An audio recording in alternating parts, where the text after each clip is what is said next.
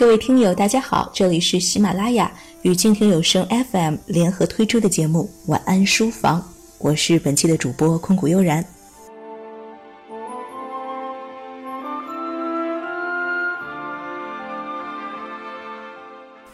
八月初，日本导演石之愈合的电影《小偷家族》在国内上映了，可以说引起了不小的反响。从今年的戛纳电影节获得了最佳影片开始。小偷家族就引起了不小的关注度。今年六月呢，上海国际电影节开幕，这部影片也作为展映的影片之一提前上映了。记得当时展映的票是一票难求啊！豆瓣上的朋友开玩笑说：“拿一套上海的房子换一张小偷家族的票，有愿意的吗？”当然只是一句玩笑话，但足以看出大家对这部新作。以及这位日本导演石之愈合的关注度。今天的节目呢，我们就来分享一本石之愈合的书，叫做《我在拍电影时思考的事儿》，由脸谱出版社二零一七年出版。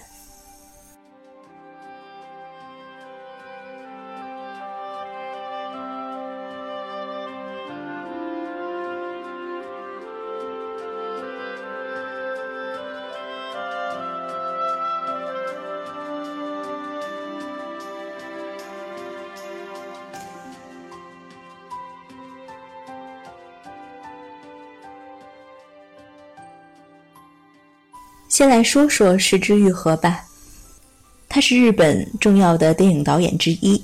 一九六二年出生于东京，原本梦想呢是成为小说家。一九七八年，他从早稻田大学的第一文学部文艺学科毕业后，加入了 TV Man Union 公司，从事电视纪录片拍摄工作。后来接触到侯孝贤的电影，更坚定地让他往拍电影这条路走去。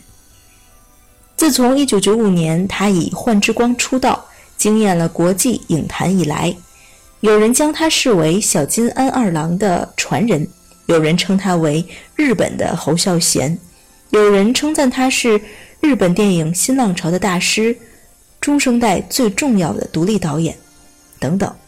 但他却自成一派。他觉得我所运用的电影语言。显然，跟那些以电影为母语的正统创作人不同，而是有着电视腔的自成一派。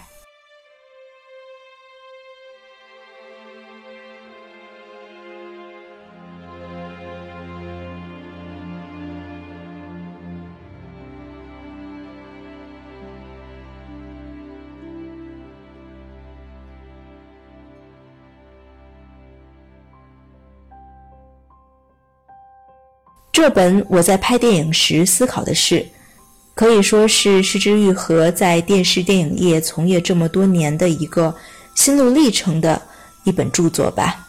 但他不是无端的去抒情或者是感慨说这三十年电视电影业等等，而是在这本书里呢夹带了不少的所谓硬货，比如深入去剖析自己某一部电影的拍摄手法。深入去体味当时作为导演的某一刻的决定和心情，还有在他还没有很高的名气前做过的电视节目的导演、拍摄过的纪录片等等，可能这些在外界眼中认为不是那么成功的经历，他也丝毫不避讳的讲了出来、写了出来。不得不说，这些难能可贵的经历。更能给初出茅庐的电视人、电影专业的学生或者是电影热爱者一些非常好的启示。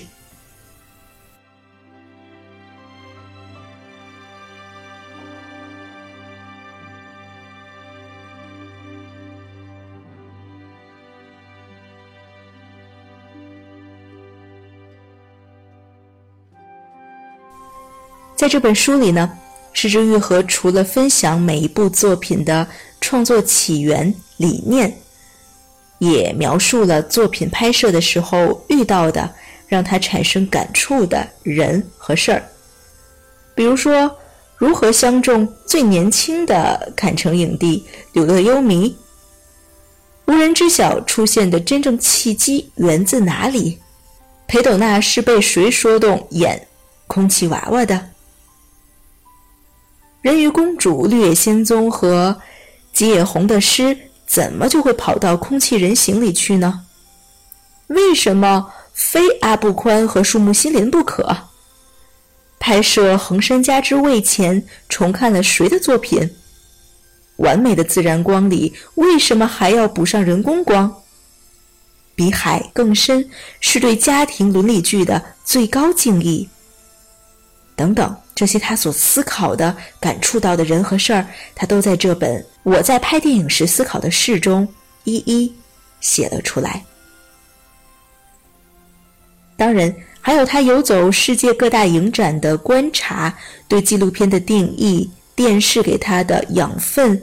如父般崇敬的制作人、电影人等等的建议，甚至畅谈如何筹措资金、票房分账方法和底片数位的选择与保存等等，都写进了书中。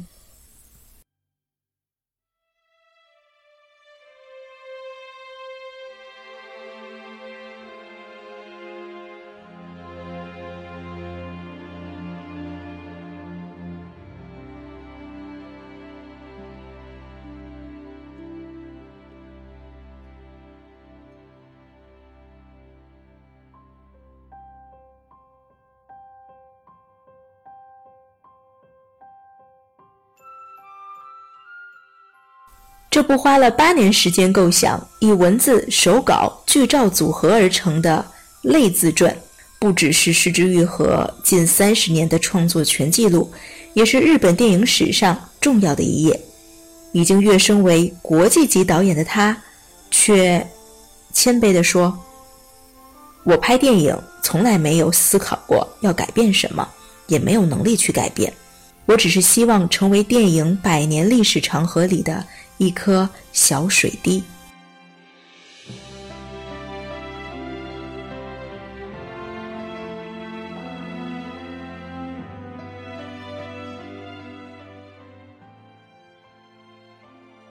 可以说，在读他的这本书的时候，我的心情是非常放松的，也是带着一份期待去读。但是读完之后呢，这本书带来的惊喜是大于我的期待的，可能。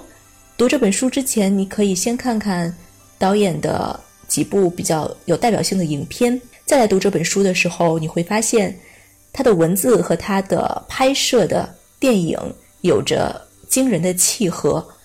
可能那份心底里的，可能那份心底里要表达的情愫，或者说骨子里的东西是贯穿始终的。所以，依旧把这本书推荐给热爱电影、热爱阅读的你。失之愈合。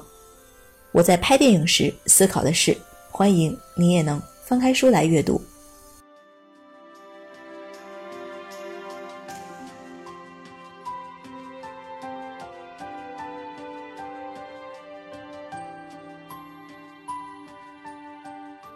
好了，以上就是本期节目的全部内容了。